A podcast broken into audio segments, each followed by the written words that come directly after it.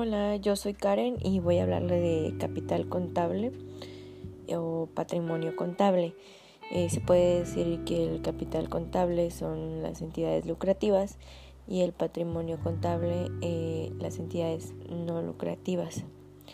Bueno, el capital contable son los derechos de los propietarios de, de una organización o empresa eh, los activos netos surgen de aportaciones, ya sean de socios, transacciones o algunos otros eventos. Eh, cada una de estas cuentas deben ser primero identificadas en el estado financiero al cual pertenecen. Eh, estos se registran eventos de la empresa a través de aumentos y disminuciones para así llegar al, valor neto de la, de la cuenta a una fecha determinada.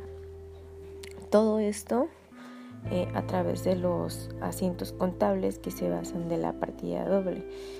Bueno, eh, sus clases o análisis se clasifican eh, de esta forma. Este, primero tenemos el capital social, tenemos las aportaciones para futuros aumentos, eh, prima en venta de acciones, las donaciones y el capital ganado o déficit en caso de que haya pérdida.